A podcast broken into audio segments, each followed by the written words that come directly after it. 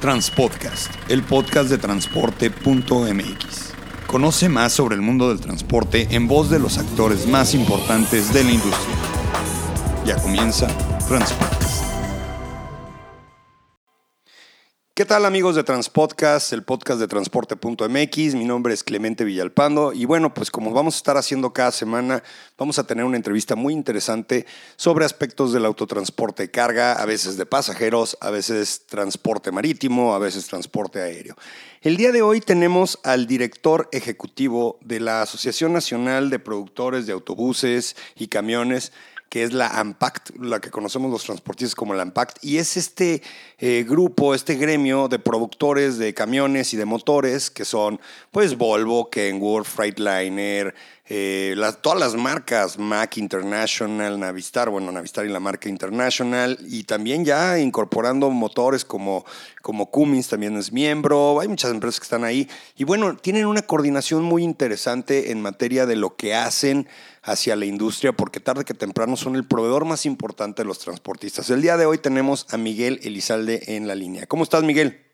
¿Qué Clemente? Muy bien, gracias por, por este espacio. Bueno, no, gracias por tomarnos la llamada. Eh, tenemos muchas ganas de platicar contigo porque además de que eres una persona que, eh, a la cual han confiado y nos acabamos de, enterar que ya cinco años, que acabas de cumplir cinco años en el puesto, que eres una persona que te han confiado los productores de los eh, camiones, autobuses, motores, este, este, e, este encargo, también estás ya involucrándote un poco más a los temas de transporte, a los cuales, pues vaya que le entiendes, porque aquí nuestros amigos que nos están escuchando deberán saber que Miguel fue director general de Autotransporte Federal en el sexenio anterior, en el de Calderón, y bueno, pues eh, de ahí su vinculación con este tema, ¿no? Miguel, eh, básicamente vamos entrando ya en materia. nos hemos dado cuenta que eh, para los transportistas, y hablando ya como transportistas, cada día es más complicado comprar un camión. Y ustedes, pues esto les pega porque ustedes los producen.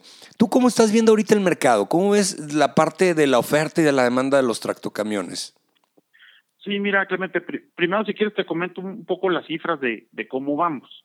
Eh, la, la, a inicio de año hicimos una estimación eh, respecto a cómo pensaríamos cerrar el año en ventas. Y la proyección que se hizo fue de una caída del 16%.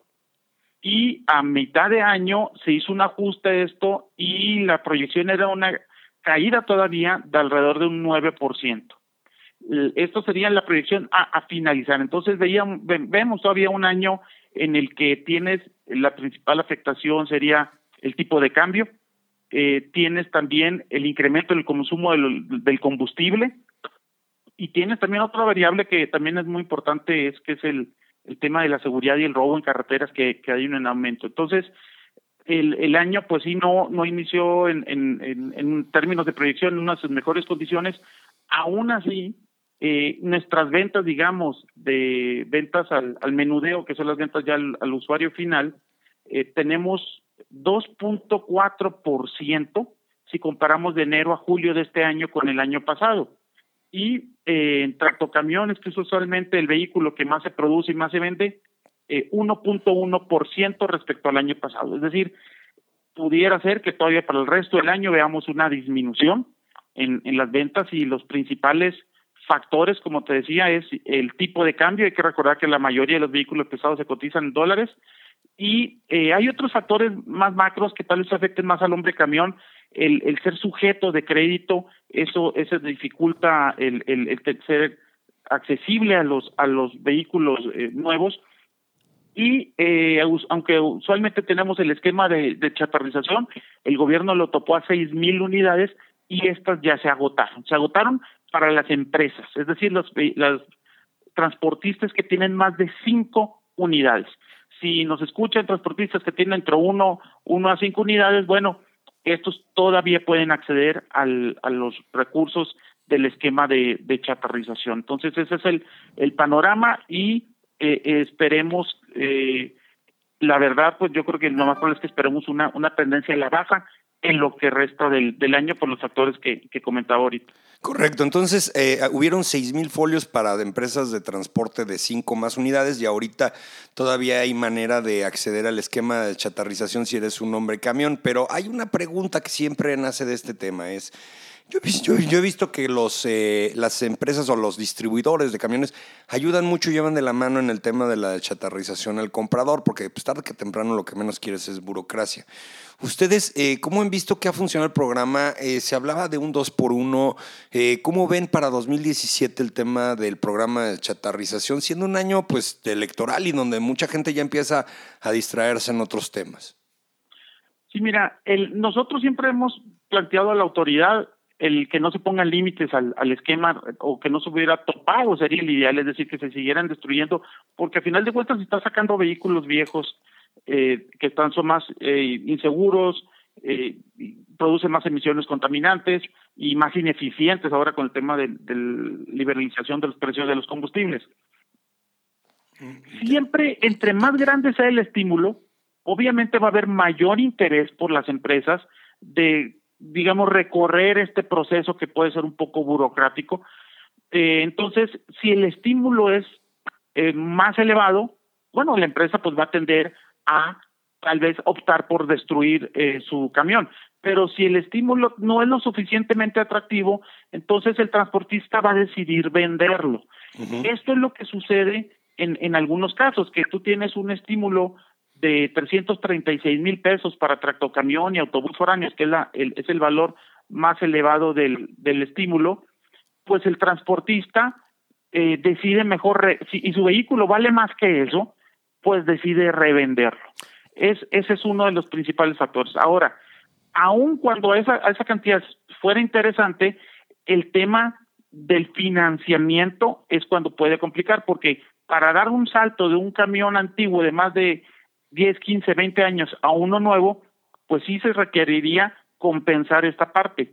El mismo esquema de renovación vehicular o chatarrización, como lo conocemos mejor, te permite utilizar hasta vehículos eh, o comprar un vehículo de hasta seis años de antigüedad. Es decir, no necesariamente tienes que seguir por el nuevo, puedes ir uno hasta un seminuevo de seis años. Y si lo haces a través del esquema de encadenamiento, que en este esquema participan dos empresas de transporte en lugar de una, puede ser el vehículo hasta ocho años de antigüedad. Entonces, ha funcionado para las empresas un poco más consolidadas que tal vez tengan eh, más acceso a crédito y no ha funcionado para el hombre camión, es decir, no ha sido lo suficientemente atractivo el esquema o porque el estímulo está bajo o porque tal vez se le compliquen los requisitos, especialmente los de los de solicitudes de crédito. Ese es el gran reto que se tiene para los micro y pequeños empresarios, el eh, tener créditos más accesibles por la banca de desarrollo. De acuerdo. Fíjate que estábamos revisando hace, hace un momento datos también de Nacional Financiera y otros instrumentos de, de crédito y, traen un subejercicio, están subutilizados. ¿Han, han, explorado ustedes que además de pues el financiamiento propio que dan las armadoras, existen también algunos elementos por ahí, algunos pues, créditos como FIRA, como Nacional Financiera y a lo mejor por ahí pudieran encontrar también sinergias?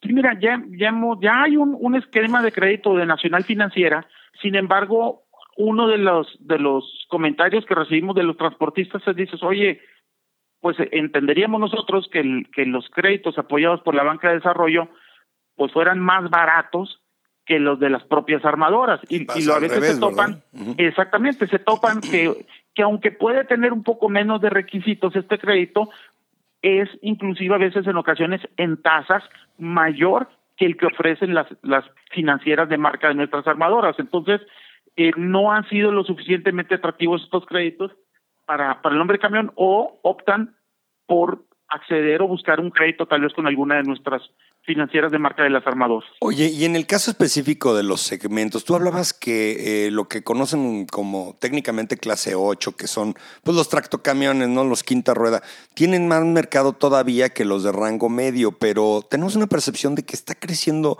mucho el, el mercado del rango medio. ¿Ustedes cómo lo ven? Mira, si quieres te comparto las, las cifras de, de, de ya por clase y si comparamos de, de enero a julio, con eh, enero a julio del año pasado, vemos que en carga lo que sería la clase 4 y 5 ha bajado 8.8%. La clase 6 ha bajado 11.5%. La clase 7 ha subido 17.8%, pero nomás ahí se colocaron 657 vehículos. Es una clase muy pequeña. Sí, porque si lo comparas con la clase 8, pues que creció 4.6%, se colocaron 4.934 vehículos y el tractocamión que se ha mantenido, es decir, creció 1.1%, colocó 8.927 vehículos. Es decir, prácticamente la clase 8 y el tractocamión tienen cifras ligeramente positivas. El, eh, y de los 17 mil vehículos de carga que se vendieron en esta en este periodo, en las clases 4, 5 y 6 son las que han más han disminuido más las, ventas. Entonces, eh, puede ser tal vez eh, un, un, tema de percepción en, en términos reales, la colocación de vehículos nuevos ha disminuido de las clases de los vehículos más de reparto y distribución que las de los vehículos de, de clase 8 más de, de tractocamiones, digamos. Oye, y en el caso específico de lo que es consumo interno y lo que es exportación, eh, sabemos que pues ha bajado la exportación, pero también no responde a un esquema, yo creo que iba más a un tema como de ciclos contra Kiev, ¿no? Que van creciendo y bajando las economías. Es normal, no creo que sea, eh, es el gran problema. Pero ¿qué tanto le impacta a la industria de la, de la eh, manufactura de tractocamiones eh, la caída de exportaciones? Cuando el año pasado los presumíamos, pues. Sí, mira, el, es que venimos de un año del 2015 que fue un año récord en producción y exportación de vehículos pesados. Eh, se vino a la baja ya el 2016 y todavía continuamos a la, a la baja en el 2017. Las exportaciones en, lo que va del, año, las cifras las tenemos de enero a mayo, han disminuido 20.7%. Y esto impacta la producción y la producción ha disminuido 14.9%.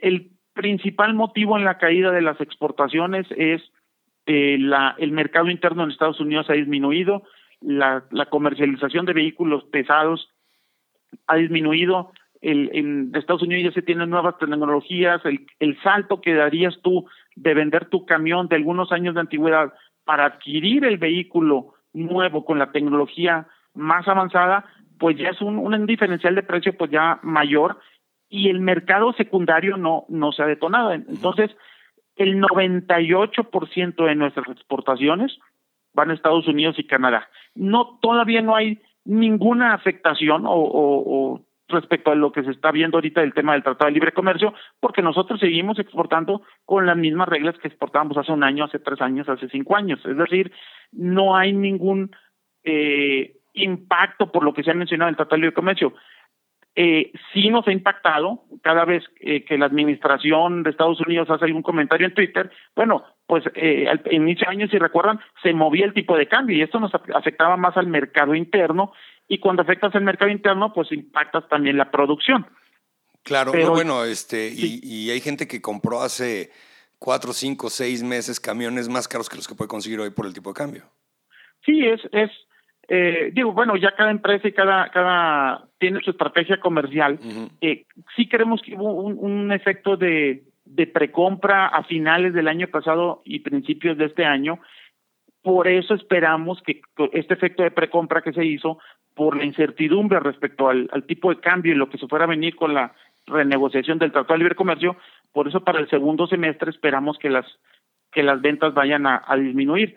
Y, y obviamente el mercado de Estados Unidos es el más importante para nuestra exportación uh -huh. y, y, esto impacta obviamente directamente la producción. Y hay otros mercados en Colombia que no lo hemos recuperado, llegamos a exportar hasta eh, nueve mil tractocamiones a Colombia y el año pasado no, no exportamos ni siquiera 100. Entonces, ese es un tema muy particular que, que, que esperemos que, que resuelva el mismo gobierno de Colombia porque no está renovando flota. Oye, como ¿y, ¿y contra qué mercados compite México? ¿Contra Brasil en Latinoamérica? Mira, en, en, en el tema de, de, Colombia, aproximadamente el 90% de los tractocamiones o tractomulas, como le dicen allá, sí. eh, son mexicanas. El, el tractocamión mexicano es de muy buena calidad y muy competitivo y aunque sí compite con otros productos tanto de Brasil como de Asia, eh, el, el tractocamión mexicano es muy utilizado en Colombia y lo curioso es que no es que se haya perdido el mercado frente a otro país, sino que Colombia, por una regla de un esquema de chatarrización muy particular, no está renovando flota, es decir, no se están vendiendo por, por ningún país o exportando por ningún país prácticamente tractocamiones a Colombia. Sí, claro, de hecho fue todo un tema, traen un problema con la chatarrización que se hicieron cárteles para, para, o sea, se politizó mucho el tema. Así es. Y este está también, eh, digo, en menor medida, pues eh, eh, Perú, Chile, que son otros mercados, y, el resto de, de, Centroamérica, pero los principales mercados serían Estados Unidos, Canadá, Perú, Chile, Ecuador en alguna medida y Colombia yo creo que son los principales países de exportación de, vehículos pesados mexicanos. Oye, ya regresando al tema de los transportistas, se están involucrando y eso es bueno en la labor de la, del, del, transporte, a final de cuentas, el que tú estés representando en Concamina a transportistas, pues eh, eh, eh, quiere, quiere hablar de que los productores se están responsabilizando y están tratando de, de, entrarle al tema. ¿Cómo ven este tema? ¿Cómo ven el tema de la inseguridad? Este, los transportistas lo sufrimos de una manera muy, muy crítica hoy. Antes eh, nos robaban una unidad y pues ya nada más era esperar a ver a qué hora la encontrábamos. Ya no las encontramos a veces. Este, e, e, es muy grave la situación y esto impacta a otro tema que vamos a hablar, un ratito más, que es el de las aseguradoras. ¿Qué están tratando en la mesa? Yo veo que levantan la voz, pero ¿qué están recibiendo por parte de las autoridades? ¿Por qué estamos tan indefensos ante la delincuencia? Mira, e, eso es un tema pues muy, muy delicado Hemos, hemos tenido un par de reuniones ya con la Policía Federal. Y la verdad, la Policía Federal ha sido muy receptiva para, para las propuestas que hemos hecho. No se han tenido todavía por resultados contundentes que vayan a disminuir el, el, grado de, de, delitos que se han cometido en carreteras. Ha habido algunos operativos, eh, tengo entendido que están trabajando en eso, eh, pero hay otra particularidad que el delito es considerado un delito del fuero común y como tú sabes, pues tú vas y lo denuncias a un ministerio público local. Sí, al, a la Procuraduría General del Estado, pues.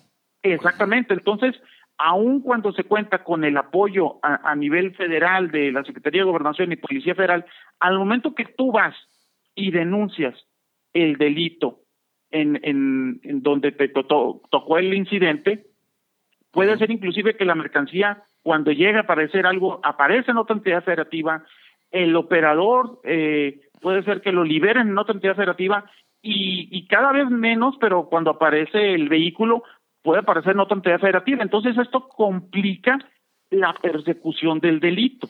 Es correcto. Entonces, lo que se está buscando, por, impulsado por las cámaras del autotransporte, Canacar, Canapata, NTP, es que el delito de autotransporte en carretera sea considerado un delito federal. Esto esperaríamos que ayude a facilitar la persecución del delito y que no encuentren los, los digamos, las, las personas responsables de estos incidentes los recovecos para que se complique su, su detención. Y, y para esto es muy importante la participación de los gobernadores y específicamente de las procuradurías y los ministerios públicos locales. Las cifras que se tienen a nivel nacional, a nivel federal, provienen de los ministerios públicos locales y en esta cifra se ve de hace un par de años a la fecha un incremento de hasta en un 180% en el robo. Pero estas son las cifras en que se reportan, porque hay muchas cifras que todavía no se, no se están reportando por algunas autoridades. ¿Y qué es lo que se propone? Es crear un esquema, como se hizo algunos, hace algunas administraciones, un esquema de un Consejo Nacional de atención al, robo en, en, carretera, digamos. Ya existen consejos estatales que atienden el tema de delitos. Bueno, tal vez dentro de estos mismos consejos estatales que se vea específicamente el tema de robo en carretera y que participe tanto la iniciativa privada, las cámaras y asociaciones del transporte, como los ministerios o las procuradurías estatales, y que ahí se le dé seguimiento a nivel regional a cada una de las, de las atenciones de los delitos en carreteras. Mucha gente pensará que, bueno, bueno, hubo un asalto en una carretera, bueno, que le toca a la federación. Sí le toca al gobierno federal el, el tema de la vigilancia de las carreteras, pero la persecución ya de, de los delincuentes, pues ya le toca a las autoridades locales y ahí es donde creemos nosotros que hace falta más coordinación entre autoridades de, de una entidad federativa con otra entidad federativa por este esquema en el que se roba el vehículo en una en una eh, municipio de una entidad federativa, aparece en otro y, inclusive la mercancía sale en reventa en mercado negro en, en otro en otra entidad federativa. Entonces, uno es hacer del delito un delito federal, otro es ya hay unas iniciativas en, en la Cámara de Diputados y, y, lo están trabajando las cámaras de transporte con el presidente de la Comisión de Seguridad. Eh, otro es la coordinación a nivel nacional eh, el, con la federación y los ministerios públicos locales y, y, creemos que estas dos acciones serían eh, fundamentales para, para poder reducir los robos que en carretera que actualmente están creciendo pues desproporcionadamente. Claro, no, bueno, te pongo un ejemplo sobre la mesa y cada estado de repente saca sus ocurrencias en materia de, de qué se necesita para liberar un camión. Ejemplo, Puebla, en el estado de Puebla no están autorizados los ministerios públicos para recibir poderes. Entonces, las, las personas que van a reclamar el, este, el, robo o, vamos a acreditar la propiedad de un vehículo que ya fue recuperado, no pueden llevar un poder este, tienen que ir las personas de las facturas porque es una instrucción del Ministerio Público. Entonces, como no están homologados los criterios ni los protocolos, cada estado es una es, verdaderamente una nueva batalla para ver cómo puedes acreditar la propiedad de un camión, cómo recuperarlo, etcétera, etcétera. Y únicamente por medio de esta homologación en donde se trasladara el tipo de delito, se tipificara como federal, podríamos encontrar con las Procuradurías Generales de la República en cada una de las delegaciones de los estados el mismo criterio que si te roban un camión en Tamaulipas que en Veracruz, que si te lo roban en Baja California. Eh, exactamente, es eh, nosotros, digo, proponemos el, Programa Nacional de Seguridad en Carreteras y, que, incluye el Consejo Nacional y, sus correspondientes comités estatales. Y ahí es donde una de las propuestas también es establecer mecanismos que permitan eh, coordinar y fomentar la coordinación en las procuradurías estatales, así como la homologación de, de tanto la información como los procedimientos que tengan. Entonces, eso sería fundamental. Si no se suben en este tema los gobernadores y las procuradurías estatales, eh, de aquí a que se tipifique ahí como delito federal robo en carreteras, pues va a ser muy complicada la, la persecución y la sanción de, de estos delitos. Oye, Miguel, ya por último, en que tendremos más oportunidades de poder platicar contigo en otros temas, ¿cómo ven el tema de las aseguradoras que están incrementando las primas a niveles que son prohibitivos, que ya no los podemos pagar y que está complicando mucho el aseguramiento tanto, no de mercancía, porque la mercancía hay más compañías, pero en el caso específico de, de las unidades de transporte, ya, ya un camión nuevo te representa una, una póliza de 200, 250 mil pesos. Así es, mira, eh, hace algunos años tú tenías varias opciones de, de asegurar tu vehículo, tenías, eh, tengo entendido, más, más de 20 opciones.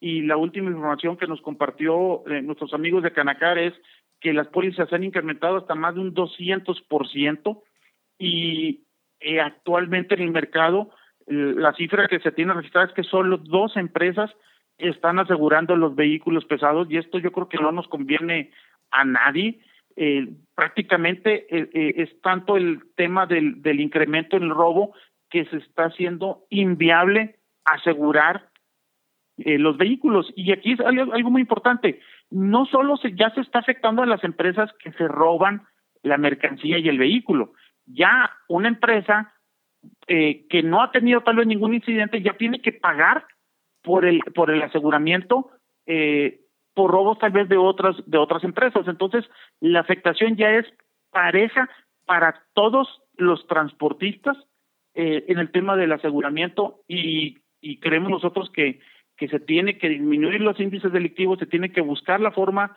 de que de que la recuperación de los vehículos sea eficiente para que se pueda disminuir también, por supuesto, pues las, el costo de las pólizas.